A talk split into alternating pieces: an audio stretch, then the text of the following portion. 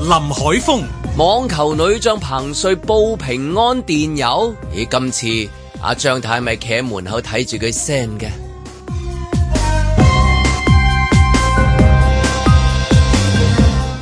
阮子健、漁農署話殺野豬非常人道啊，咁梗係人道啦。喺佢死之前俾足嘢佢哋食啊噶嘛，換住係獅子老虎就擔咗佢噶啦。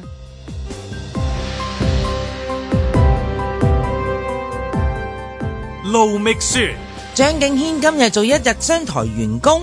喂呀！你姐姐嗰啲咩騎呢早餐都唔整翻份嚟俾我哋見識下，你點樣在晴朗的一天出發啊？嬉笑怒罵，與時並舉，在晴朗的一天出發。本節目只反映節目主持人及個別參與人士嘅個人意見。好啦，咁啊星期五啦，咁啊八點十三分啦，咁啊天氣尚好啊，咁啊係嘛，瞓得好唔好啊？OK 啊，係嘛？ O K 嘅，係咁啊，又唔係話太涼，即係如果涼啲啊，瞓得好啲啊。即係即係佢有少少介乎涼與，又唔係可以叫熱係嘛？係啊即係佢唔識啱形容中間，不過天氣都係奇奇怪怪，都係而家嚇，真係你見到啊誒誒加拿大嗰度啊，比斯係沙啦，克哇，幾恐怖有啊！水浸，即係好似電影嗰啲咁樣樣啊，又真係明日之後嚟嘅啊，又係都係嗰啲幾個原因，又係話即係斬樹斬得多啊，跟住然之後嗰啲路嘅設計啊，去水去唔到啊，即係來去大概都咁啊，嗰個氣温。不過我唔知呢啲係 set 到定係咩啊，即係咁，都係啊入攞嘅。都係，人為啦，都係人為啊，係啊係啊係啦，好多嘢都係人為啦。過係啦啊過分斬伐啊嘛，啲樹木係咪？唉我哋全部都係係啦，啲啲即係渠野務豬做嗰啲得又唔係好，係唔嘛，梗係即人係都係都類係問題啦。係啊人類真係多問題。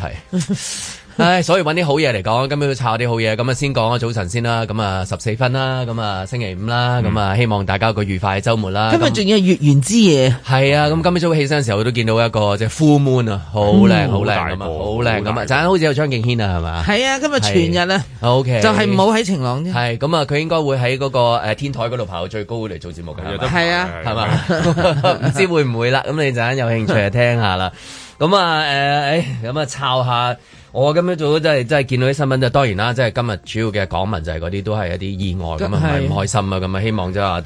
即係盡量盡快即係受傷嘅康復啦咁樣。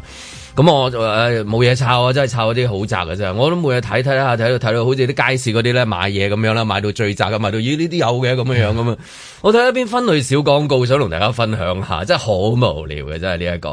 喺嗰啲誒喺明報嘅。咁我其實睇睇下時候就想睇到啦，即係我諗冇咩人會睇分類小廣告已經係 真係冇咩人會睇嘅。應該有嘅，如果唔係就冇分類小廣告啦啊，。都係都係，嚇唔係而家最多嗰啲誒呃平面嘅廣告就係嗰啲學校請人咯，係最多啦好多成我我版都㗎嘛我都好中意睇嘅，成真係睇下學校會請人，睇咩學請到點校？係啊，係我睇咩學校會咩哦學請校好多咩職位即係咩職位都有，我以為請保安添，好多時候啲保安先至一般就請保安係嘅。咯好而多家分唔類使啦，保安好多啦，反而我 over 覺得保 supply 安就嗱，係保安就 over oversupply supply，係啊老師咧就 under supply。應該係啦。嗯咁我啊睇嗰個分類小廣告，講幾句嘅啫，跟住可以講第二啲，講翻彭水啊嗰啲咁樣。嗯佢個分類小廣告好細個，寫住咩咧？咁啊嗱，粗黑體字即係赤柱轟炸 機，哇佢係啊我都係俾呢個鹹片名嚟㗎係啦，我嘛都，係俾呢個吸引咗。 油麻地戲跟院啊住下低嘅寫住咩咧？就話 躺平而帶着疲倦身影迎接第七年。咁啊，第二行咯，願好好守護陪伴住大家。第三行咯，篤定做自己，延續善良的一顆。咁有個心嗰個 icon 喺度。嗯咁啊去到最尾咧就係愛你如初，就深深嗯深深。去到最尾咧就有同統兩個字嘅咁樣。anyway，我就係咁樣早立到嘅時候，都係見到個轟炸機嗰個字好吸引，你叫赤柱轟炸機。咁但係睇落去一個即係話細細嘅分類小廣告裏面，好似一啲即係誒誒咩啊小故事大意義嗰啲 咁樣，係有古仔喺裏面喎，好似。真係好難咧！你知見到嗰啲咁嘅新聞，即係嗰邊又殺豬，呢邊又交通意外，你知唔知仲有？要揾少少嘅一啲即係好嘅係係比較難啲嘅，咁所以我見到呢一個我突然覺得我會執到寶清咁樣泉啦呢個，係有啊少少清泉，因為其實好細嘅啫，唔關大家事，亦都唔關我真係唔關我，我哋事即係嘅。關咩事啫？咁但係原來喺即係話咁大嘅環境當中，有啲咁細嘅有一個人向某一個人嘅表達，而嗰個表達幾有趣嘅，即係話登分類小廣告，而佢個名又好有趣啦，好吸吸睛啊！嗰啲叫做係咪叫做叫叫赤柱轟炸哦機。赤柱轟炸機，如果我我第一個時間反應一諗就係諗到嗰啲近時真係美軍日軍即係喺香港打仗嘅時候，哦啊你間唔中會有啲話誒誒誒外國人咧西人咧揸住嗰啲。係嗰啲探測器咧，話喺行山嘅時候有有有搵到炸啲彈地雷啊，係係佢哋揾因為地赤雷柱揾炸好多彈係。好多嗰啲金屬探測器嗰嗰啲啲大大嗰啲係啊呃係啊二戰遺留落嚟嗰啲即咯係射咗好多落嚟，就留低咗好多嗰度咁啊，間唔中又揾到幾個啊嘛。咁但係唉，真係點會有個人個花名叫赤柱轟炸機？我話咗轟炸機通常都係形容嗰啲咯，好煩嘅，啊 即係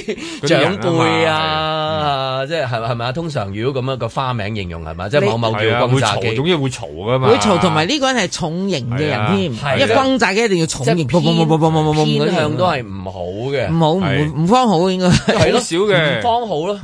啊。係係嘛唔一般咧，你又諗我又搞到我諗起嗰啲咩人肉打樁機啊，方咪就係咯，頭先我聽 呢個到又當係咗咪即油係麻嗰地啲啦啊，赤柱話打而家樁機而啊嗰家啲？最勁唔啊係唔係赤柱赤柱轟炸機啊，哦最勁係南南灣刺殺隊啊，哦 係咪先係？咁但係唉，佢原來即係我睇落去嘅時候，原來係一個我估嘅紅統應該係女性啦。我相信係。咁就向男性一個喺男性去表達嗰個呃誒我以為我認為呢個係佢哋嘅周年，即係拍拖周年或結婚周年嘅一個誒、呃一個活動，一個一個一個一個心哦意表達小心意 係嘛？但係佢嗱，譬如你你對某人嘅一個愛想表達，你今日我哋可以選擇講啦、WhatsApp 啦、誒面書啊，係嘛係啊！我成日都唔明，因為要登報嘅。係啦，你寫俾一個人我我我就啫嘛諗話單對單嘅時候去係到咯即係我要登報向你表達，就好係特咯別。啊我一係同你呢一個鞠躬，即係嗰啲，哎，對你唔住同啊！埋你佢即個係嗰啲內容幾得意，佢話係咯躺平而帶着疲倦身影迎接第七年，即係話嗰個轟炸機係陪住彤彤有七年時已經間第嘅。七年啦，咁係點啦。解係躺着咧？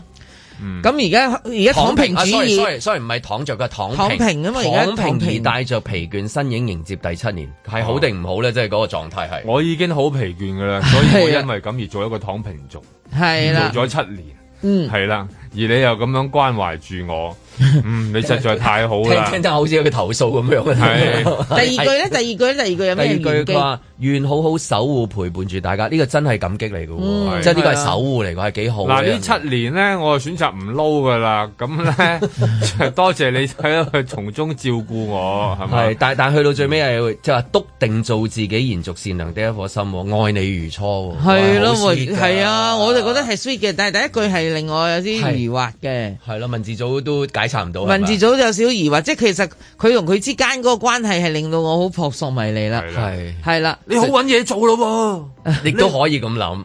啊，你好揾嘢做咯亦喎，亦都可以咁諗。咁你咪即係 我係唔想做嘢嗯啊，嗱亦都嗱，我亦都可以咁好諗，辛苦啊出邊。應該有個人係可能坐緊監都得嘅。嗯咁我咪透過一份報紙哦就寫俾佢睇就。叫做赤柱即係光 darling 啊嘛，而家係 darling 啊，我仲係好愛你。不過即係而家嗰個處境啊嘛，你你要無有冇要無忘初心啊？嗯聽聽聽，下，聽聽係嘛下啊，喂拆字組你真係拆字組啊，拆你到真係拆到下，冇原傾來有喎有第你真係二啲嘢㗎。係喂你啊真係嗱，因為你你你睇囚到四十犯二章經裏邊嗰啲嘢喎，囚犯可以睇報紙噶嘛，喺係喺嗰喎個監獄入邊係係咯，咯。所以我仲諗緊即係走去赤柱度望下睇下邊個所以叫轟佢炸係機赤柱咁勁。轟炸機咯我諗下赤柱轟炸機，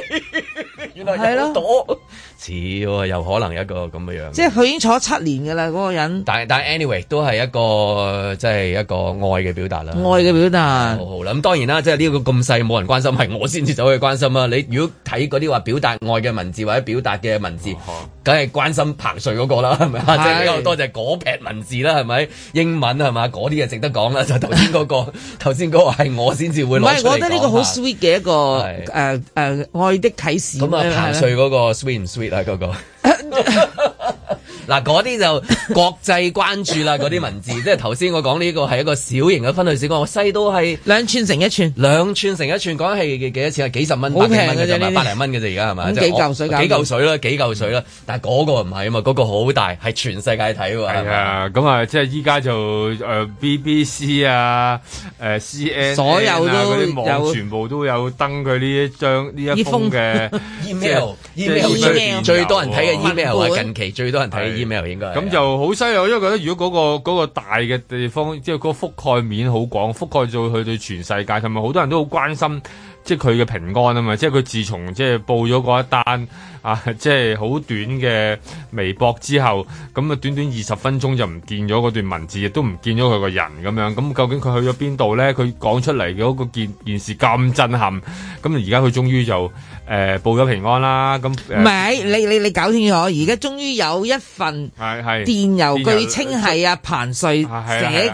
嘅啦，報自己平安。咁而家都冇人冇核實嘅，核實到係啦嗰封電郵是否真係彭因帥為發佢冇出再嘅。冇再着啲網球衫同埋嗰個網球係啊拍行出嚟，咁佢只係喺個文字上面暴露咗啫。因為好多人都驚佢爆爆完呢一件事之後咧，會誒、呃受到誒誒、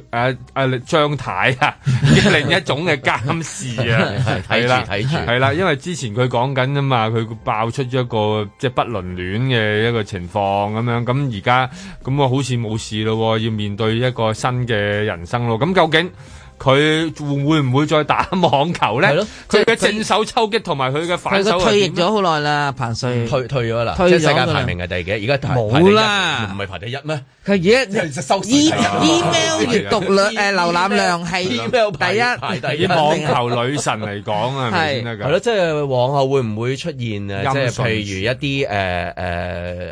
誒誒誒影像式嘅一啲即係報平安啊，即係通常係咁啊，平面嘅會你又又又係影像式噶嘛。舉係例即係見到喺某網球場繼續打波啊，即係好似我哋呢啲睇一定有廣告咁樣咧嘅睇係一定有廣告咁樣嘅，誒。最近打波打得好辛苦喎，係啊 咁樣，誒或者你都要參加啲國際嘅比賽啊，咁樣國際比賽你唔會參加，你都可能有啲有啲模擬嘅比賽打出嚟。咪打兩球啊，喺元宇宙同啲細路咧，喺元宇係啊宙度打一場比賽，即係話嗱，你咧佢打緊啊，或者另外一個可能性就係最尾就係最近受咗傷，所以咧就係網球嗰度咧就唔玩啦咁樣。到底係點樣嗱，所以咧就一定要睇佢有冇片啊！嗱，即係如果我閱讀咁耐咧，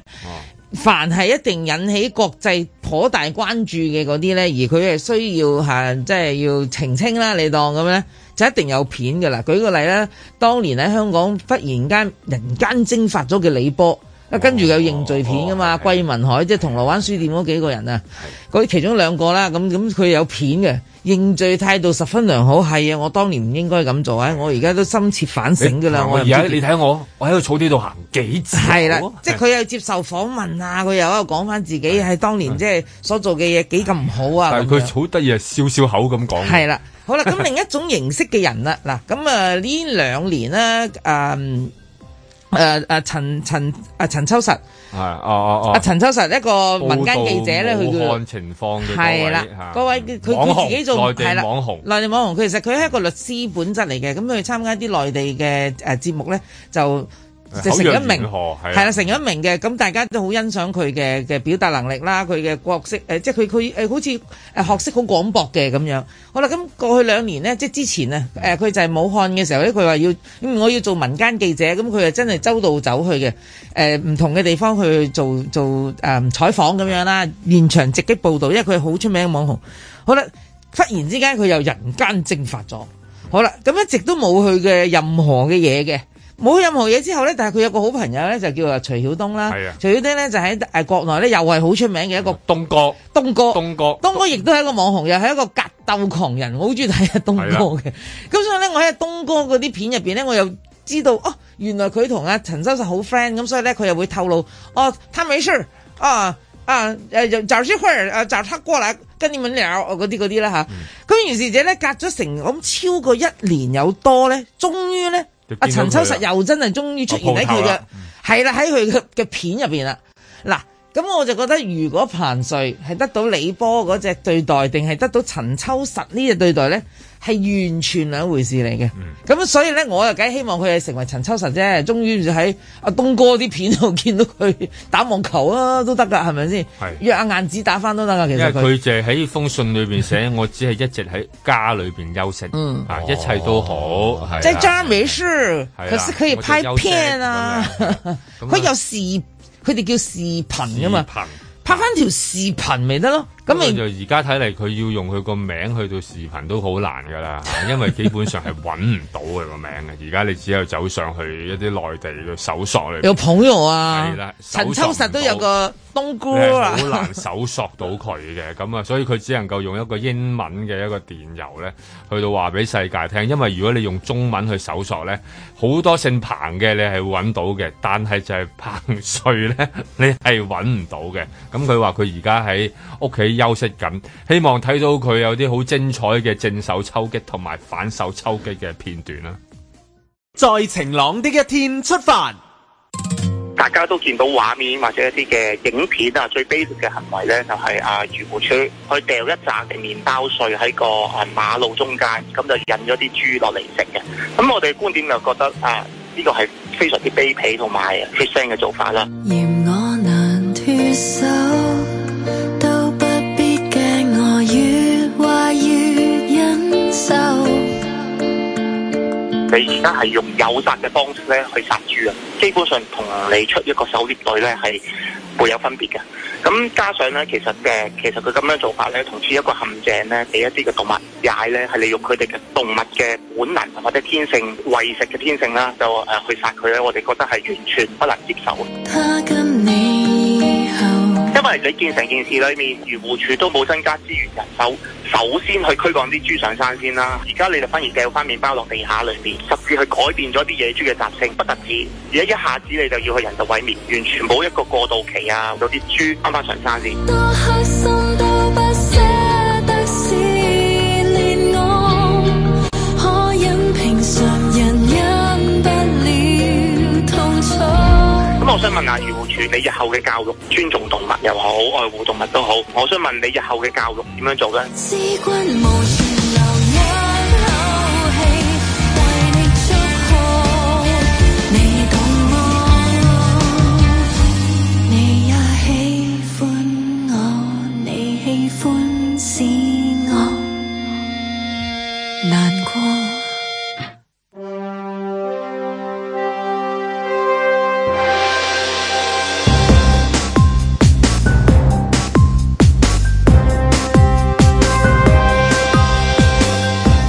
林海峰、阮子健、盧覓雪，嬉笑怒罵，與時並舉，在晴朗的一天出發。咁啊，特首啊講嘅話係因為啊擔心嗰啲野豬，即係萬一咬到小朋友嘅話，即係唔想見到啲畫面，咁所以即係就做咗呢樣係嘢，就即係做咗決定啦啦係啊做咗決定啦咁樣樣。有同時間即係今朝早另外一單都大嘅，就係嗰啲即係虐兒嗰啲個案係創新高啊咁係。咁如果真係關心話小朋友即係話受到嗰、個即係威脅嘅話咧，咁我又見唔到話即係誒野豬真係即係當然唔梗係唔希望見到啦，即係有可能啊啦，即係佢佢又衝去嗰個咩地鐵車廂啊、入商場啊，anyway，但係但係 so far 其實冇數字有顯示話有啲咁嘅嘢噶嘛，即係咁樣。 有啲數咁字嘅其但實係但係即係我啲小朋友係啦，冇同小朋友個關係係啊咁啊，咁當然啦，即係其實佢就預示到即係話將來萬一發生嘅畫面啦。anyway，但係嗯如果同樣嘅力度，係咪應該等喺嗰個即係你講緊驚細蚊仔有事嘅話，呢個細蚊仔係大件事啲咧？佢講哇個數字好誇張呢喎。個得人驚。佢話誒今年咧誒、頭九個月發生咧就千幾宗嗰個懷疑虐兒嘅個案，比舊年同期嘅六百五十宗咧大幅增加五十七個 percent 喎。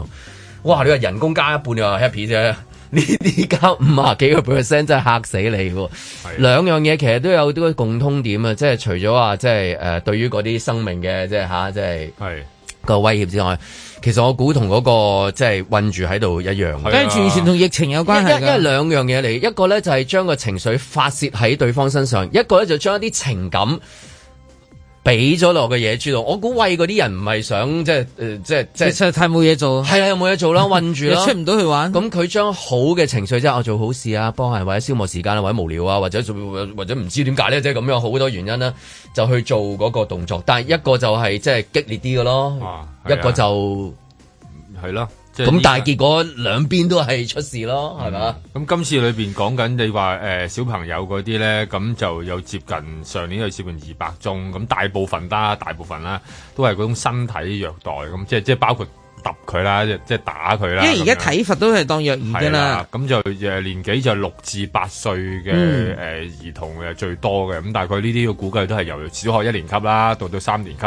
不等啦。咁但係大家都理解啦，即係我諗佢裏邊就係同成個疫情混咗喺度，同埋再加埋香港咧最慘就同外國啲屋真係差好遠㗎嘛。個住環境 嗰個大細大佬幾五六個人可能即係或者四五個人啦，咁啊即係喺個喺個廳咁，但係個廳又係可能係間房，咁你你加加埋埋佢又佢又叫又嘈，咁然後個大人又可能突然間又冇公開啊，又要喺屋企啊，嗯即係又要 work from home 啊，即係即係咧咁，然後就哇咁我諗有好多呢啲咁樣嘅情緒嘅演變咧，變成咗呢啲行為。哦我有個朋友即係真人真事好悲慘嘅，啊係 啦。咁咧，我呢個朋友係單身一個人嘅，咁咧佢咧就係得一隻狗，咁佢有個外佣，OK，咁呢個外佣都幫佢打咗好多年工嘅。好啦，咁終於咧就誒舊年誒呃就係舊年咪成年都即係。誒一嗱好啦，我呢個朋友仲要誒、呃食日飛嘅，即係大部分時間唔喺香港，你當佢一年得三分一時間喺香港嘅，好啦。就佢佢終於咧，佢個誒佢個外傭咧喺今年嘅年初咁上下啦，佢就辭職唔做啦，但係做咗好多年嘅啦喎。咁、原來嘅原因就係、因為佢舊年開始咪一定要留咗喺香港咯，咪冇得飛咯。佢就我 friend 冇嘢做，咪要請客翻嚟食飯咯，煮到驚啊！即係佢平時係做，佢平時主要嘅工作就係帶狗落去散步，去去係係 p o o 之後咧就翻上嚟，跟住咧佢基本上佢嘆咗嗰間屋噶嘛嚇，佢唔使做嘢噶嘛，就就餵只狗食嘢咯，咁就冇咩嘢做啦。即係約姐姐啦，變咗係呢一單。係啦，呢一單嘢咁，所以外傭姐姐係頂唔咁咁咁，如順，果你講嘅話，真係無論係約兒啊、約老啊、約姐姐啊，其實互約嘅啫。互約㗎咋如果係啊如果你每一個單位都喂問下啲屋企嘅數字咁樣，都總有一兩單㗎啦，走唔甩㗎啦。係啊，咁所以佢都頂唔順，咪唔做咯咁樣。咁嗱，我就覺得呢個嘢好好好好慘嘅一件事。本來合作得好愉快，終於就係因為嗰個生態改變咗。就落做到落死啦咗頂唔喺順度。係啊，咁而家一樣啫嘛。嗰啲虐兒就係因為咪大家都明啦，突然間阿媽阿爸凍晒喺度，嗰個細路一樣咁曳嘅，其實冇變過㗎，亦都冇曳咗， 冇曳咗㗎，冇乖咗，係啦。都係咁上下啫。係啦，都係嗯佢始終如一嘅其實，但係個問題，嗰、個嗰兩個人動咗個喺度，環境亦都唔同咗啦，係啦自己嘅心態唔同咗咧，即係你本來可能喺公司裏邊咧，去住向住第二啲嘢嗰度啲快佬啊啊咁樣，咁但係突然間你就對住咦對住個仔冇啊冇喎咁樣，咁啊對住個鏡 鏡頭嘅啫喎，咁樣係啦，有好多呢啲咁樣嘅即係生活，即係再加埋真係屈窒啦，即係香港嘅地方嗰個問題，你見到又又冇辦法跑，冇辦法跳咁樣，但係其其實呢個年紀咧，六歲到八歲係就係最應該喺度跳啊、叫啊，其實就係咁啊嘛。你見到佢放喺空地裏邊咧，就係佢盡你見到個殘就喺度跑同埋喺度跳喺度叫。咁但係換咗一個好細嘅環境裏邊，如果即係可能多過一個兩個咁，可能就已經咁咁啊，屋企可能就已經頂唔順啦。咁啊又多咗呢啲嘅嘅案件出嚟啦。咁啊即係虐待兒童，不過又有咁嘅，即係以前嘅年代同而家年代，可能對於虐兒嘅標準又有。一個都幾大嘅分野啦，即係話，即係以前嘅時候，你好似咧都幾普遍見到誒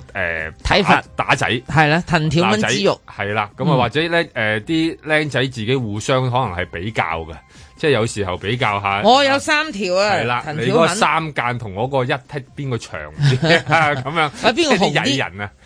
即係係深我嗰色啲啲曳人啊，大家又鬥啊，喺腳瓜啷啊嗰啲咧，大家會，但係而家唔得噶嘛，而家你見到嗰如果啲有三條呢個哇三嗰間，啊啲我諗嗰個係啦老師即咁啊刻個老師好報警緊㗎要啦，啊係啊老哦師。已經好緊要，即係可能已經要去我到唔家。係鬥呢啲啊，我鬥係即係你知啊，又斷咗四條藤條我 屋企，我哋唔係講腳嗰啲藤條，你講呢啲戰績真係一山係 啊一山還有一啊山高，高。哦當然啦，我一講呢啲有第二個走出嚟，你都傻嘅， 你知唔知啊我？用棍嘅接燈啊屋企 接得，又爛咗四張啦。狼三竹啊， 啊，狼一三寸竹長一寸強，斷晒啊！皮帶啊， 係啦，但係你意思講唔同係咪近時嗰、個，即係佢唔係佢佢當然你可以跳落去弱嘅成分啦。你而家弱啊講緊虐待係即誒係。即係呃啊嗱，因嘛因為呢個其實情緒係上嘅發泄同埋咁近時嗰啲都包含埋嘅，都包含揾食又艱難係嘛係？啦但係佢係想你好啊嘛，因為你曳啊嘛，你曳我啊！諗而家都未必話完全想嚟插，不過不過唔係實測嗱，而家個問題呢一度啊啦。以前嘅一般，我哋當我哋成長嘅年代嗰種睇法就係呢度呢個林海峰好即係曳呢，條友啦，呢條友好曳啦呢條咁友啊得嚟咁啊隨手咁係啦隨手揾嘢就打就就打啦。嗱有接凳就接凳，有三架冇冇冇三架，冇冇冇冇有即係咁講啊即係咁講，即係有藤條就藤條咁。OK，但係如果喺嗰個成長嘅期間嘅人，而家今日睇翻，你問翻佢轉頭，你覺唔覺得當日你阿媽喺度打錯你虐係兒嘛你虐兒啊？哦你會認為你你自己界定你阿媽係體罰緊你啊，定係虐待緊你啊咧？我相信嗰批人都係當係一種嘅叫做體罰嘅啫。好啦，咁而家嗰個虐兒啦，你見到嘅譬如個好別有咯，即係虐待嗰啲，即係你誒咪當然好少會有個別事件咯，少啲係好啊比例上面少係唔。啲係唔係唔係冇報道啫，我覺得。 係啊我覺得嗰嗰陣時唔興報道啊即係而家咧太同埋我意思當事人啊你好感同身受嘅兄弟。唔係，因為你有啲乜嘢 啊？過去我就覺得你攤出嚟講，我哋識咗啊黑歷史 OK 嘅，黑歷史 OK 嘅。經過處理 唔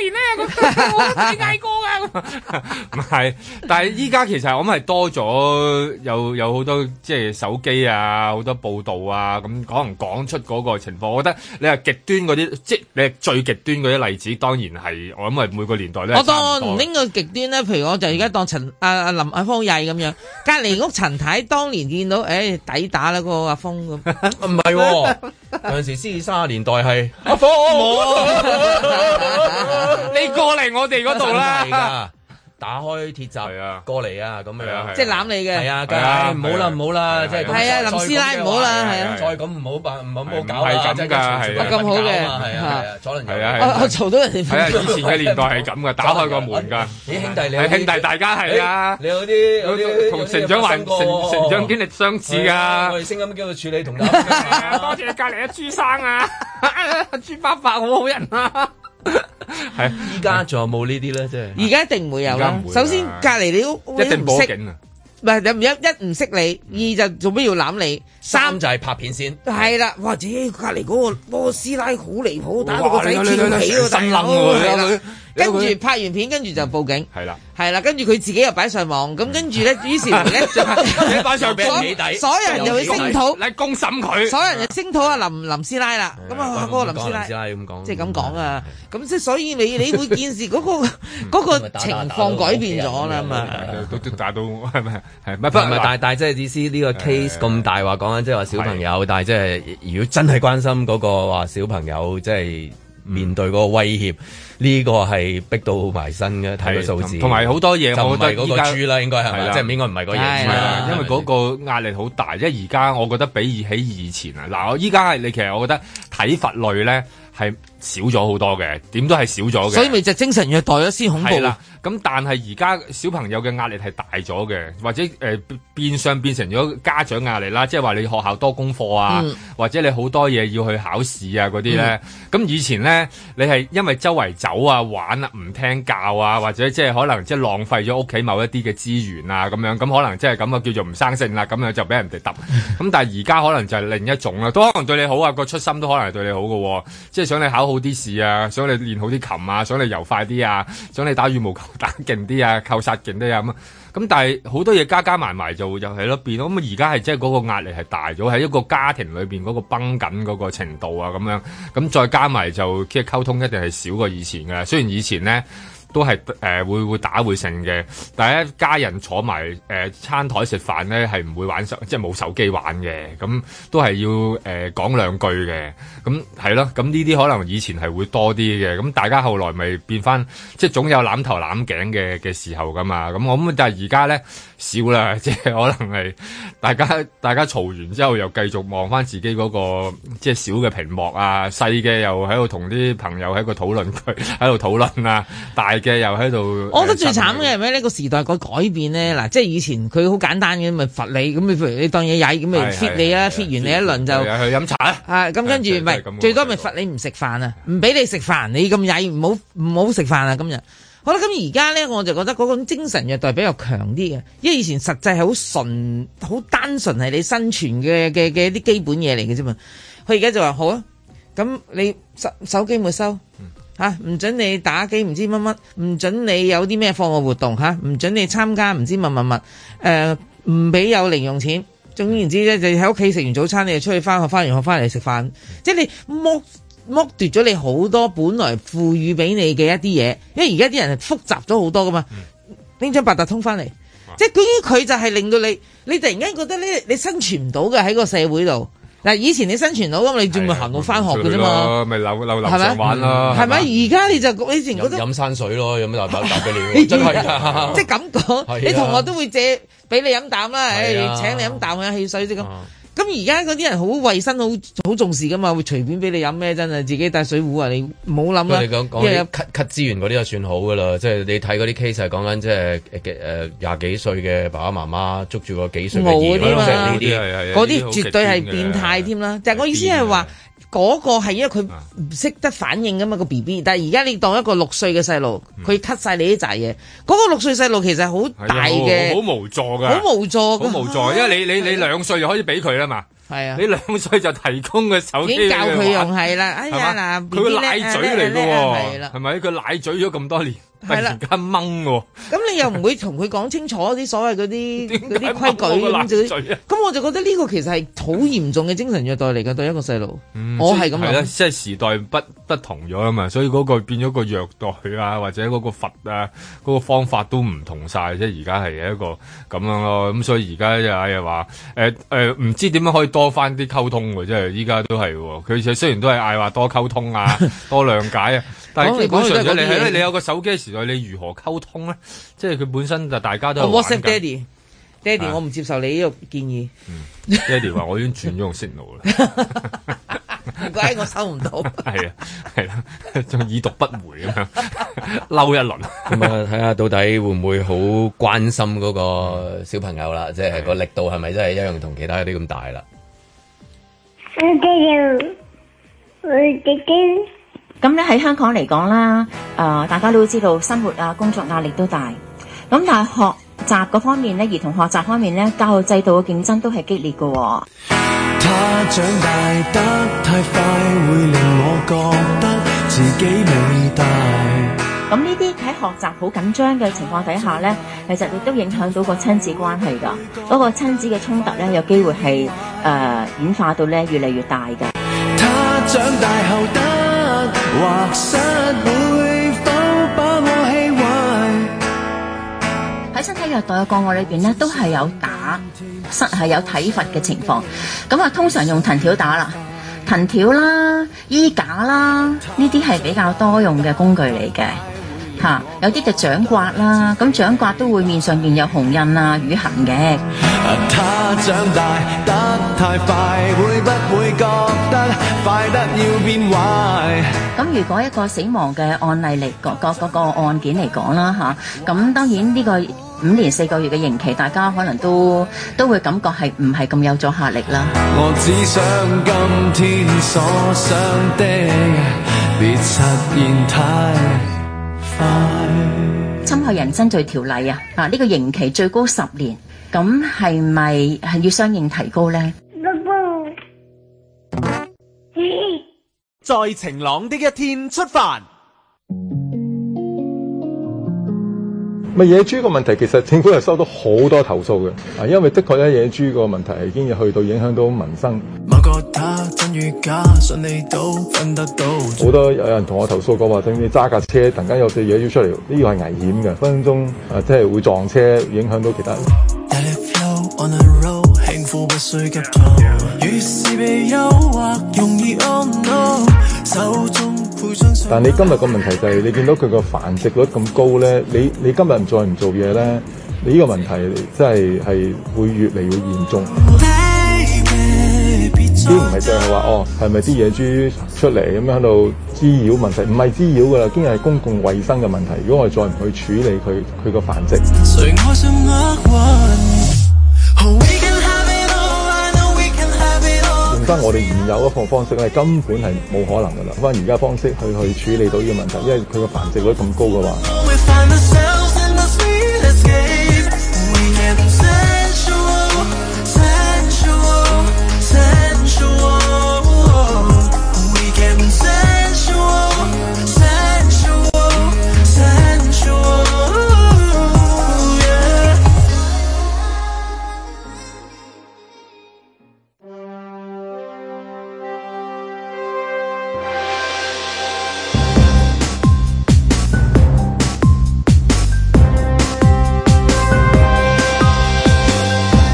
咁林海峰，人道毀滅好人道，野豬之後啊，跟住到鴨啊，切傑德啊，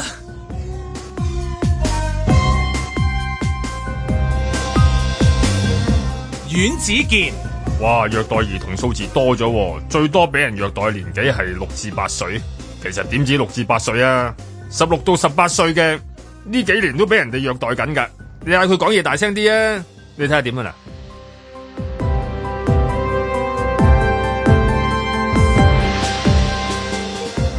盧覓雪，根據漁護署數字，動物滋擾人類最嚴重順序嘅係狗，先至到野豬，然後就係猴子同埋牛。哇，好彩貓係上唔到榜嘅，放下心頭大石啦！嬉笑怒罵，與時並舉，在晴朗的一天出發。我感覺上係啊覺得係蚊先係最勁啦， 但係襲擊人類嚟講啊。蚊同烏蠅都係啊，兩個都烏蠅呃冇襲擊我，佢佢最多係騷擾我 騷擾啫，即係即係擾亂我啲即係正常嘅運作嘅時間啦，係嘛？我突然之間我頭頂嘅點樣撥嚟撥去，越撥越越入嘅喎，即係咁樣。但蚊嗰個即係招呼人類嘅次數，相信係最多，因為有傷害有傷口啊係啦我哋咁啊，亦都係見血添㗎嚇。係啊咁啊每呃拗到甩皮都有試過咁樣。咁但係即係話誒，佢會唔會計翻個數字？啲蚊即係我 哋咁當然啦，有嗰啲咩滅蚊器啊，即係唔係，但係有我哋有殺做蚊又殺得誒、呃即係好爽快 嘅，扁晒咁嘛，大哦佬一打打落去，咁咪我哋自己搞掂咗係 啦，唔係咁長啊隻腳，我哋都唔使報警嘅嗰啲我都都處扁理到。咁但係你頭先一講個狗嘅數字嘅驚喎，即係如果用同樣嘅標準去即係話 Oh 係啊啊，我擔心而家啲小朋友咧會俾啲山狗啊，你知有陣時地盤好多噶嘛，就取六七隻出嚟咁樣，哦咁樣咁咁，然之後去大行動咁樣嚇，即係掉掉啲掉咩引啲狗咧出嚟咧？狗係乜都食嘅，乜都食噶啦，係啦，係啦，啊係啦，咁咧就跟住餓狗搶咩啊？係啊，咁 啊 call 翻英姐，變變。咁又喂，另外一個畫面啊！你話野豬已經咁大嘅反應啦，即係你咁樣殺狗啊，狗哇啊，係咁啊啊，但係 you never know 啊，你點知 真係會唔會咧？但係喂，但係以前嘅策略咧，即係係試過有一段時間噶嘛，你香港都可能喺九十年代、八十年代、九十年代成日都會有時會捉啊咁樣，咁嗰陣時話流浪狗嘅問題啊咁樣，咁但係嗰陣時係暗啞底做啦，或者捉捉做咗。跟住，然後唔會話大張旗鼓咁樣周圍話俾人哋聽， 啊我今次捉咗啊咁樣。咁但係而家係會咁啊！而家你前前野豬嗰度，你見到係嘛？即係擺晒上去喺個鏡頭嗰度睇住佢一個過程咁樣。我諗呢個呢個行動係會令到人哋會覺得最唔人道係喺呢啲咁嘅畫面嗰度咯。其實係即係你話佢。最後尾點樣死亡嘅嗰個過程係咪最人道？呢啲係佢哋自己講啦。但係你將嗰件事鋪咗出去，啲人睇到之後就就會好不安，而呢種不安咪會製造到唔人，即係嗰種唔人道嘅感覺出嚟咯。其實就喺呢度啊嘛。你話你殺唔殺佢？咁其實你冇即係亦都好老實咁講，你哋每日都會食到豬扒啊，食到黑毛豬啊，食火腿啊，即係嗰啲全部都係殺生嚟㗎嘛。即係如果以一個即係以宗教角度去睇，咁佢都係會痛㗎，係咪？咁但係你唔會覺得有啲咩問題嘅，因為你唔會見到㗎嘛。你而家你點解嗱，你無個端端分別好大啊！一啲係 farm to eat 啫嘛，即係我養治你咧，就係為咗食你啊嘛。冇錯啦呢個係野生動物嚟噶啊嘛，佢同你之間嗰個關係就係大家都係喺呢度一嗯萍水齊相逢啊係咯。嚇應該見到面打個招呼咪完就算咯㗎啦，係係啦咯。咁但係而家你真係引佢落嚟鋸佢喎，咁我就覺得呢個都真係諗起都嗯嗯咁你講嗰恐怖個畫面誒、呃、會做到咩效果出嚟啊？即係即係你譬如有咗嗰嗰嗰個片啊咁樣樣，一個係宣傳啦，都算係。咁誒、呃有冇人睇完呢條片之後好開心啊？即係譬如有冇即係誒有得着係啦，覺得有嘢係啦袋落袋我想講即係。其實係啦，有嘢有嘢有得着嘅，咁你有咁多持份者啊嘛，即係係無論你係執行嗰個啦，誒、推即係後面推手嗰個啦，或者平時打電話去投訴嗰個係啦或者你飼養嗰個係啦飼養啊啦，係或者我路邊嗰個啦，係啊相安無事嗰個，個個都係持份者嚟嘅。好嗯睇完之後，有冇一個人覺得，唉咁就好啦？咁當然葉劉就話好啦，即係咁樣，都嗯 都有嘅。但係但係但係即係讚好嘅人多啊，定係即係睇見就覺得哇！我用網上嘅評論啦，即係明網上評論啊，網上嘅一般人嘅一啲反應啊，post 出嚟啊，share 出嚟咧，就係、一面倒嘅。冇錯我諗係咯，係啊，好粗㗎！你見到 嬲啊嘛，你突然間咁見到啊嗱，我就覺我見到琴日一幅咧，我就覺得係一一幅傑作嘅。咁我咪早前咪話 M Plus 有一幅有一幅畫作就係、完全係模仿翻當年嘅一幅照片咧，一九八九年喺天安門廣場。係啊春夏之交，春夏之交嘅啊嗰場誒誒運動啦，係啦，咁嗰嗰張相片，當年嗰上面咧就係一班誒北京市民咧踩住熱心嘅個市單車，係啦，跟喺住個大咧板車上大面，板車上面有兩個受傷嘅青年，好啦，而家嗰幅畫咧就將嗰兩個受傷嘅青年變咗做兩隻受傷嘅企鵝。好啦，琴日我見到嗰幅畫係第三次創作啦，就係嗰啲北京好焦急嘅市民個樣咧就變晒做野豬，而喺個板上面咧就變翻一隻受傷嘅野豬，係啦，咁啊全部係野豬嚟㗎啦嗰個畫面。咁嗰幅咧就係琴日我見到誒、呃最多人啦，就係、誒分享同埋掟俾我，我係得到最多呢一幅啦。咁咁又真係喎，一個決定，然之後越碌越大啊！啊就好似即係都係嗰個 pattern 嚟嘅，唔知點解會變咗嗰啲事。啊同埋你有時候呢種嗱，雖然話係即係嗯誒，佢哋係誒漁農署話人道啦咁樣，咁但係中間裏邊牽涉一樣嘢啊嘛，但係人道，但係個行動卑鄙啊嘛，嗯即係你俾人哋感覺到前面嗰、個嗰、個動作咧，好即係好好卑鄙卑劣啊！即係你無端端引佢，然後佢一家大細再落嚟，哈哈跟住你哋仲唔一網成冚咁樣，咁就係、即係呢種咧，好似一啲即係永遠都係會睇到係係啦，呢啲就係片裏邊啲奸角先至會 即係會做嘅，即係你係話好人道，但係你將你嗰個手段暴露咗出嚟嘅時候咧，係會容易變成咗一種反感咧，係係將嗰件事走去另一個即係極端嗰度噶嘛。其實係咯，好多時候呢啲誒其實會捕捕獵動物啊，或者有啲撲殺動物啊嗰啲咧，其實一般唔會用一個咁樣嘅角度去到做噶嘛。通常就係自己匿匿埋埋。做完就算啦，或者嗰個片咧係打格仔嘅，咁就算數啦。咁咁嗰件事就完咗㗎啦。可能對於個社會上面亦都安寧啲。咁係啊，你每日飛機場都打好多隻雀仔落嚟㗎，係嘛？佢一定即係驚你航班升降受阻啊嘛。咁樣咁係會嘅喎。咁但係你唔會俾人哋睇嘛。如果咁 中意暴露嗰、個， 點解要暴露嗰一下引佢嗰個畫面喺度咧？咁樣。嗯咁我覺得嗰幅咧，即係頭先我講嗰個佢第三次模仿，即係即係第三次嘅叫三次創作嘅嗰幅咧，就係阿即係阿插畫家阿陶嘅一個作品咧。而佢已經將呢個等級啊，層次等級已經去到啊一九八九年春夏之交嘅嗰嗰場運動啊，係等同嘅。咁我就覺得，咦，香港即係似乎啊，大家個情緒係咁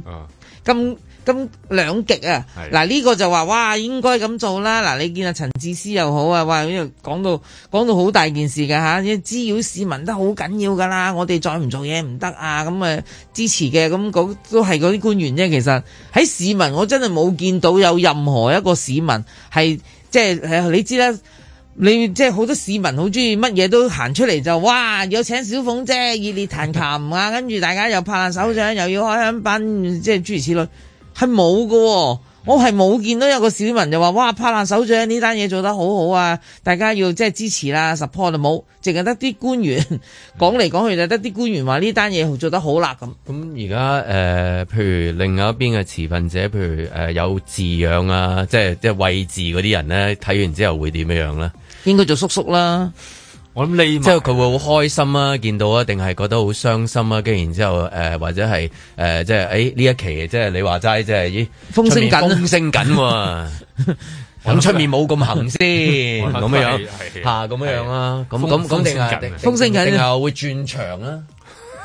咁佢咪白鴿啦，去餵佢咪白鴿啦你真，係白鴿冇人拉，咁佢個 routine 又唔會佢殺呢咗一啲白期鴿呢。兩年突然間 pick up 咗呢樣嘢，就係一越喂越越你越習性越係即係唔甩唔到喎，咁同個嘢喂喂喂馬騮咯，係啦，佢會點樣樣？喂流浪牛啊即係佢睇到呢樣嘢之後會點？因為佢唔係第一次出條片係見到話捉咗一個喂嗰個人啊嘛，嗯而係殺咗個全家啊嘛殺。咁喂嗰個人會睇到之後會點樣？會覺得哎呀，我本來想幫我，而家令到佢哋咁樣，咁我儲埋啲麵包，下次喂多啲 先，即係佢會再喂多啲啊！再儲啊！係啊，即係個心態係點啊？你覺得會係？即係會即係嗰啲我不當然佢好多好多有啲係無聊啦，消磨時間啦，誒、或者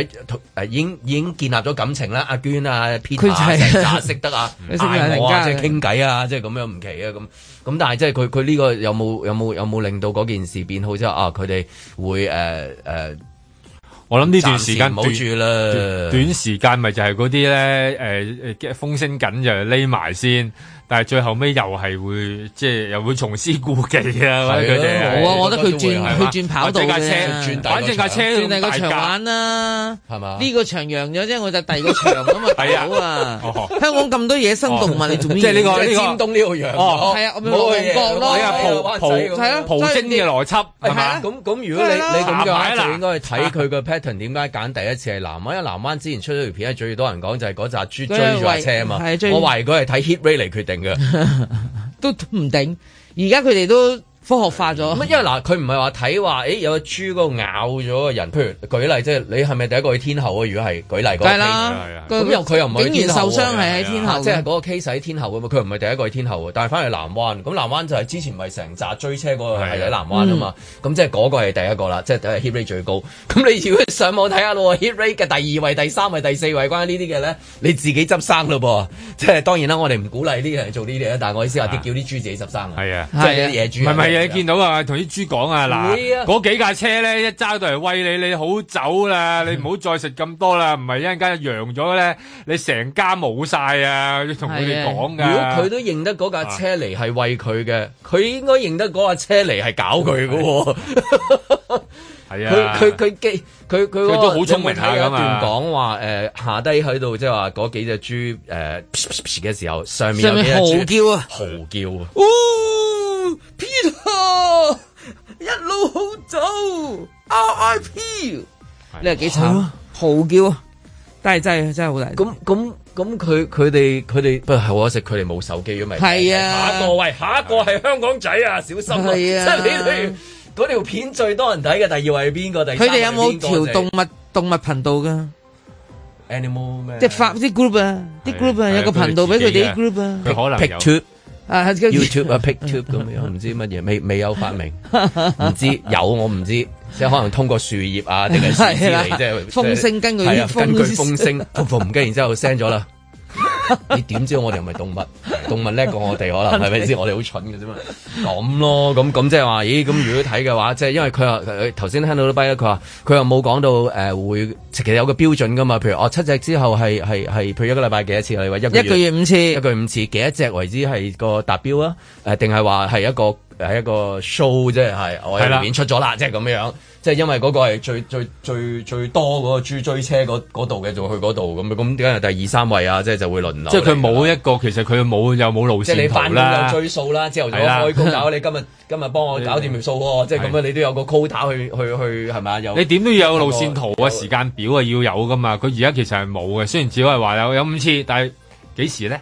邊度咧？佢又好似冇冇話有一個點樣咁啊？你個目但係目五次之後標呢同埋個目標係乜嘢？係咯，你要殲滅全港嘅你話咁你係話個嘛目標係乜嘢？例如我啊，其實我今次總目標係要講誒要嗱，本來有香港有三千隻隻豬，我要鋭係啦減去到得三百隻係啫啦。咁有冇一個嗯誒機機制就係話哦，去到幾大嘅，我哋率先去誒係啊，即係釣魚咁咯殺佢咁樣。外國釣魚一樣係啦啦，大過幾多咧係啦？你唔准即係釣咯幾哦係啊你先可以攞走啊！你咪放返落去細海啦嗰啲你掉翻落海啊！唔該你。係啦，咁佢又嗯冇冇啊講嗰咧，陣時咁佢又冇冇講，咁啊依家好似大小就通吃，咁但係又冇講到佢話佢嗰個目標係去到點咁樣，咁點為之少，點為之多咧咁樣，咁呢啲全部都喺佢係使晒佢哋嗰個度，咁但係而家總之話俾你聽啦，總之我哋口口嘅一致咧就好人道，跟住嗌晒嗰啲官員一齊嚟講，好唔好？好好咁啊，係啦，大家喺度殺殺得好咁啊係同嗰啲野豬一樣嗰啲嗰個 echo 啊，真係係啊，係啊殺得好咁樣咁咯，而家聽到係咁。在晴朗的一天出發。當我哋國家同埋其他外國地方有兩套唔同嘅就疫情去處理方式咧，係帶嚟咗對對香港係有咁嘅面對咁嘅困難嘅。陽台望見那月光，而是睡過那睡床。始終個疫情係會結束嘅。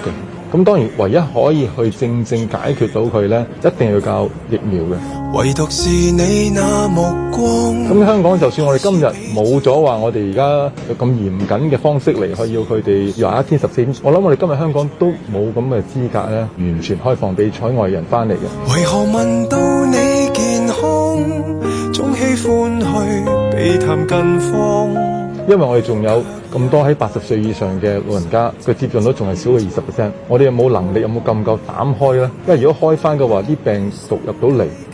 除非都係老人家你叫唔好出街嘅啫，但係冇可能噶嘛。把握不了共聚時光，仍能共你見面相遇下幾多次。我呢個風險太大啦，所以我如果我哋唔將即係我哋嘅接種率提升，尤其是老人家，其實我覺得我哋未有咁嘅資格咧，可以話即係完全係開放同全世界話與病毒共存係冇可能嘅咯。方知道不愛就恨遲，時候若不早，不可再不在意。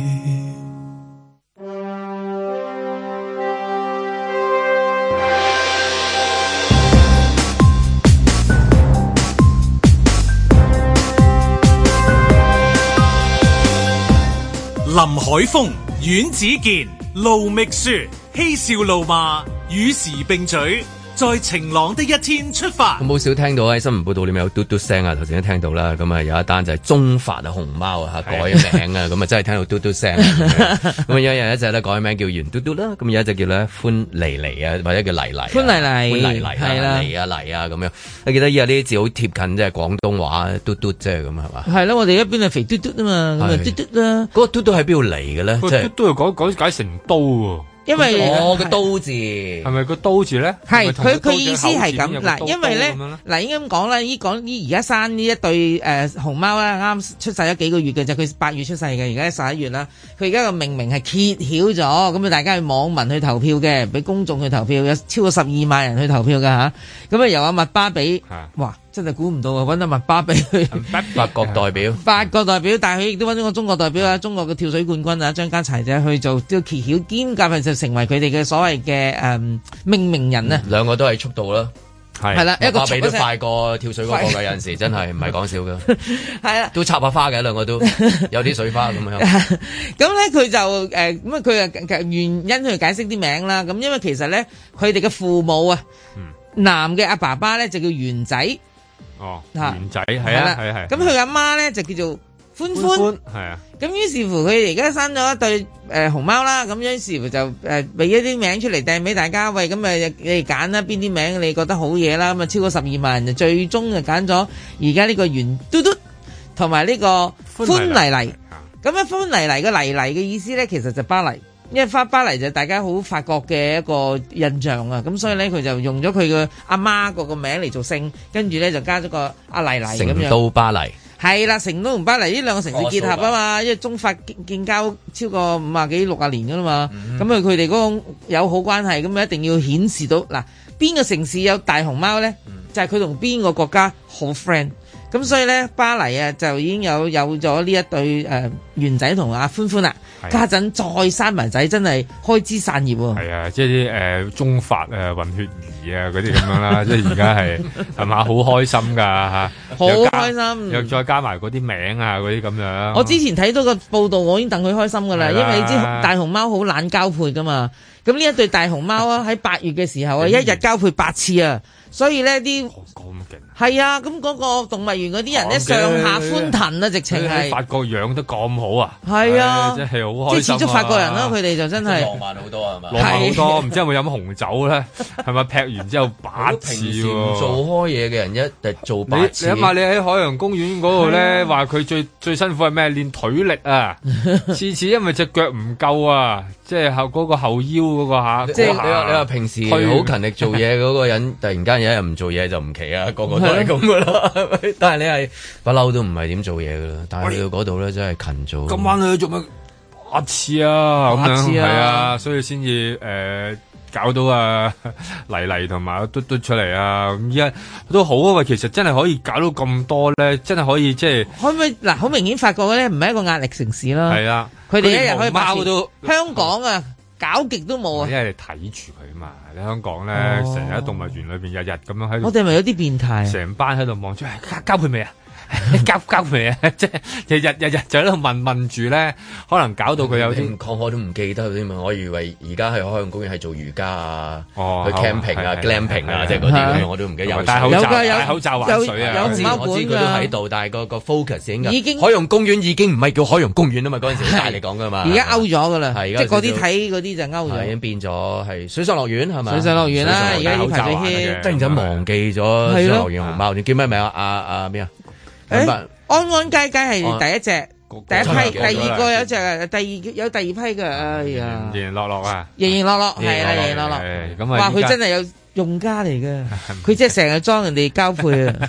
唔係 見到佢即刻大佬你有佢即刻邊科？你有佢即刻你有講咗邊出嚟科答唔到啊？你話俾我聽， 佢即刻你同我講係係咪先？咁啊，而家都好啊！見到佢喺誒法國嗰度咧咁成功，我覺得應該向法國佬誒、呃取經喎。係咯，即係點樣可以令到即係佢哋咁嗱？其實日對夜對㗎啦，其實有啲乜嘢即係冇冇咩所謂激情㗎啦嘛，由細見到大呢啲嘢已經係噴香水。係啦，但係係啦，佢究竟係用啲乜嘢令到佢？一聽講話動物咧能夠感受到嘅交配咧，都係靠氣味味道啊，嗯即係嗰個佛洛蒙啊嘛，即係唔嗯係我哋平時講荷爾蒙入入邊嘅啫，噴出嚟啲味佛洛蒙啊嘛，即係散發出嚟嗰啲味，係咪法國人諗出嚟嗰啲即係香水啊嗰類嘢特別能夠吹到佢嗰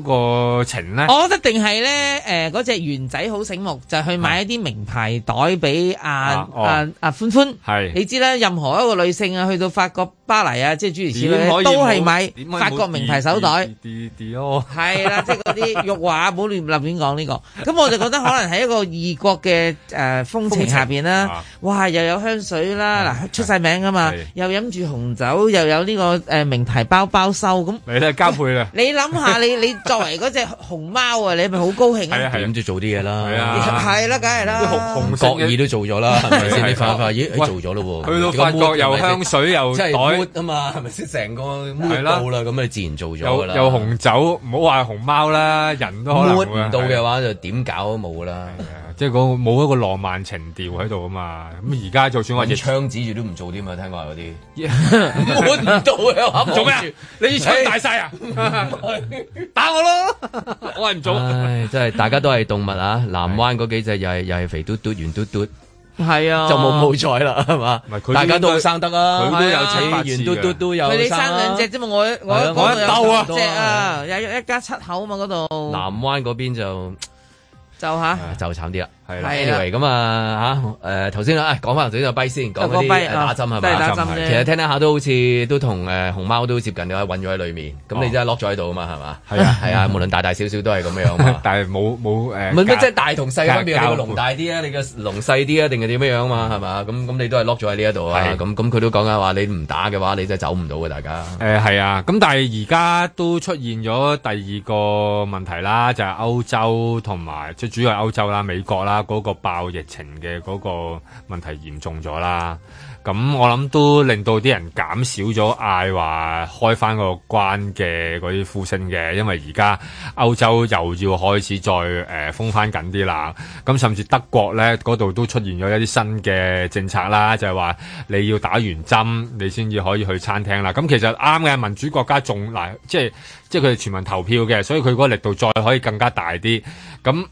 誒、個呃能量就係話，你真係要打完針你先可以去到餐廳啊，其他嘢啊咁樣。咁其他國家都可能有機會學下德國，因為其實如果你係睇接種數字咧，香港同德國嘅嗰個接種數字係幾相似嘅，即係都係百分之六七十左右。咁但係見到德國嗰個狀況咧，我諗都可以借鏡一下，就係、如果一旦開翻個關，又好似德國人即係。即係佢哋冇乜戴口罩啊，嗰啲咩習慣啦、咁平時咁樣，咁就可能會爆到佢哋嗰個狀態咁樣咯。咁我諗呢個香港又好似又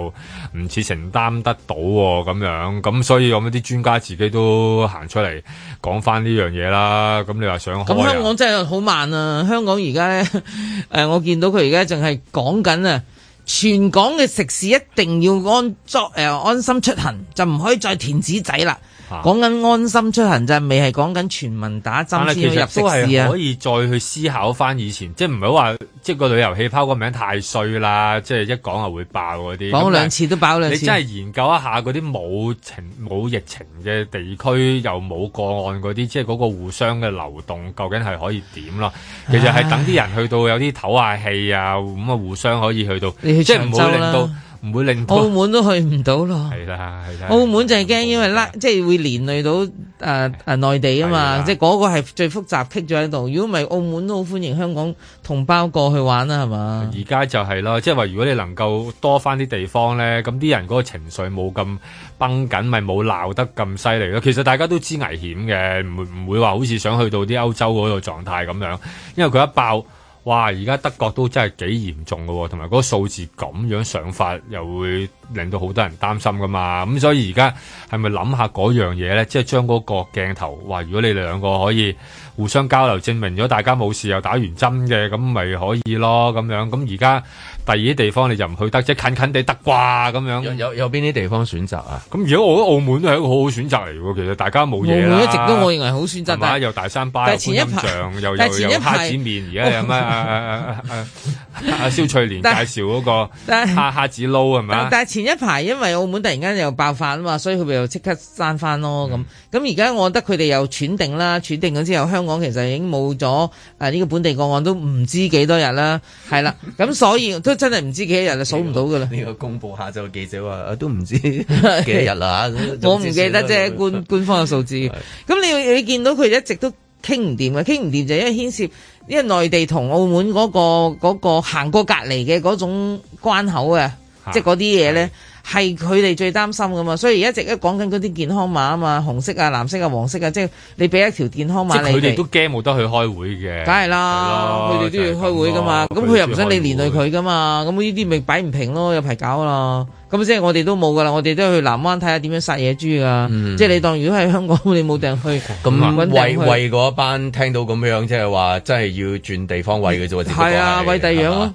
即係佢呢度南灣揚咗啦，咁樣就去第二個場度喂嘅啫喎。係啊最多揾咗喺度噶嘛，都係。冇錯，所以有排，所以咧呢件事咧就牽涉到第二啲動物噶啦，嗰啲野生動物。唉，咁啊陰公啊，即係嗰啲豬，佢會唔會野豬揀就第二啲野生動物不嚟喂咧？又變咗係咁樣啦。咁你冇啊！你第二位就係馬騮噶啦，係就走去喂馬騮啊咁樣。唔係第一位係牛，牛唔啊，係唔係，sorry，唔係第一係狗，第二位先係野豬，第三位就係馬騮啦。激到人啫。係啦，馬騮馬騮，啊，咁係咯，即係依咁啊家點啊？金山嗰度點啊？點依家算？又係咯，成班依家都驚佢哋啊！一一集體去喂佢，又話要去係咯要去人道佢咁樣，係嘛？ 咁我諗嗰班朋友都呆晒喺度啊！而家就好似停咗，但馬騮係咪醒目啲啊？再醒目啲嘅，醒目啲嘅，佢搞佢唔掂嘅，同埋靈長類啊咧，你唔好唔 好意思走去揾個鏡頭拍住佢啊嘛！一家大細都係佢都話晒俾個大家紅都色咯你睇嘅啫或者或者大家話晒大家都有五隻手指，你有睇《洋人集地球》啊？係啦，佢嬲你噶嘛，佢然唔後成係隊嬲軍啊！團成佢隊唔軍團夠出嚟㗎啦唔係嘛人。夠佢抽啊！係啊，你你你都會南灣嗰嗰一隊咁樣係樣啊出動去，如果誒對付馬馬騮騮嘅話，你係啦都感覺到啲馬騮幾勁㗎啦，即係你有係啊睇戲㗎啦，唔好話睇有戲，睇即係啊去過金山係你喎知道㗎啦，你試下係咪佢都有佢語佢真係追住你啊溝通喎佢嚟㗎。嗌到孫悟空出嚟嘅喎，係 嘛？成班出嚟，你死梗呢啦！次呢次唔止孫悟空噶啦，睇咗世好似動物大聯盟噶啦，又出係現啊，成成成個啊成 set 出嚟啊，出嚟啊！有咁啊，要牛有泰山嚟主持先得噶咯。牛啊，因為佢要馬騮啊佢要團結晒所有嘅動物一齊森林嚟之王啊嗯爭取爭取權益噶嘛，而家係係要。咁又冇嘢做啊嘛，一逼到啲人係咁樣啊，究竟究竟係咪？你依家又唔會開翻噶啦，咁但係又好似越嚟越，仲要有機會越嚟越緊添，咁可以點咧？咁啊樣咁佢就係嗌啲老人家誒、呃打針啊，咁樣即係可唔可以只好似就得翻呢個嗌法咁，就好似冇有啲嗱，如果用而家啊個進度，用而家個進度吓，咁即係話，即係又張宇人啦，啲立法會誒就落咗莊噶啦。其實嘅佢就喺飲食界噶嘛，佢已經講緊話，其實我哋成個飲食界啊，都有等待緊呢一個時刻嘅，咁啊大家都已經準備好嘅，就係、用安心出行，因為咧佢話其實有啲酒吧咧就有啲人就亂咁填嘢啊，成咧就累到嗰個酒吧停業。其實咧個酒吧唔係咁諗嘢嘅，佢唔係想犯法嘅，係嗰啲無良嘅顧客，令到嗰啲酒吧要停啊有業。有紙俾你填，你唔填好，係啦，你都又又係虛嘅報你係個主你係酒吧咁佢又你又都好用慘啊佢用飲咗嗰啲兩杯假又用嗰啲假嘅安心出行，咁所以咧搞到佢哋即係搞串咗個 party 嚴格嚟講。或者有啲又飲咗兩杯，你係個填字 喎。佢佢點寫佢個名咧？佢係佢醉咁啊！你明唔明白？如果酒吧好奇怪啊，你俾張紙筆佢填，佢都填唔到 㗎。但係簽佢識連簽自己嘅直線都名行唔喎，到啦。但係識簽自己嘅 名喎，埋單嗰陣時又食。齋都填唔到嘅 都， 你唔一定就就係妖魔化酒吧。係啊唔好妖魔化唔係佢即係佢就係咁咯。咁同埋你有時你咁樣去走去 話個，你入聖堂要填，有啲哦人都炸雞要填啊！係 啊，唔係講笑 喺上帝面前都講 大話係啊係嘛入到去先至懺悔，唔好意思。你話咧陳小明個名咧你頭先填咗摩 西。但係冇啊！你去好快就都要嘟㗎啦，係嘛？安心祈禱都要㗎啦。我相信遲早都要安心祈禱嘅遲早要喎，啦安心佛梗係要堂啦嗯係咪？安心誒食肆係啊，安心總之安心戲院、係安心安心工作，即係總之安咩安都心安心安嘅心啦。為為主，唔知會唔會有呢啲啦，真係啊！咁呢個就複雜啲 啦，係啊安心為豬就係咁，不過以後就冇冇噶啦，唔好再去冇得再喂豬啦。咁啊，因為而家你唔好再搞啦，一陣間喂豬，我諗未來就係、即係依家第一步就係就人道毀滅啲豬，咁下次就人道毀滅嗰啲人 啦，喂豬人。係啦。咁啊，唔知唔係一定會受到市民聲討嘅，所以 OK，咁啊，今禮拜有咩啊？即係電影就梅艷芳就上咗啦，咁係啊咯，跟住啊晏啲有啊張敬軒啦，今日全日喎居民天公啊，係啦係咯真係天公咁啊！如果今禮拜如果天氣好嘅話，咁啊繼續都係即係 lock 咗喺度啦，上山下海啊，camping camping 啊啊，paddle board 啊，即係嗰啲咁樣啦。但我覺得啊，經過嗰件事之後，去到即係話郊野公園啊，或者去到嗰啲郊外地方，如果佢撞到有呢啲野豬嘅時候，到底嗰啲市民會點咧？即好啊係苦口即係會婆心係哎呀好陰公啊！你哋你哋快啲走啊！走啊走啊！走啊！我哋黃咗噶啦，你走啊！冇翻轉頭我啊！哋黃咗啦，到底係點嘅反應咧？都要睇下，因為即係畢竟都做咗個好大嘅宣傳啦。係啊係嘛畢竟都係啊係咁你就會撞到噶嘛，係係咪先？總會有機會撞到噶嘛。咁啊，睇下點樣可以共存啊。咁啊，預祝有一個愉快嘅週末啦。咁啊，下星期一繼續在晴朗的一天出發嘅。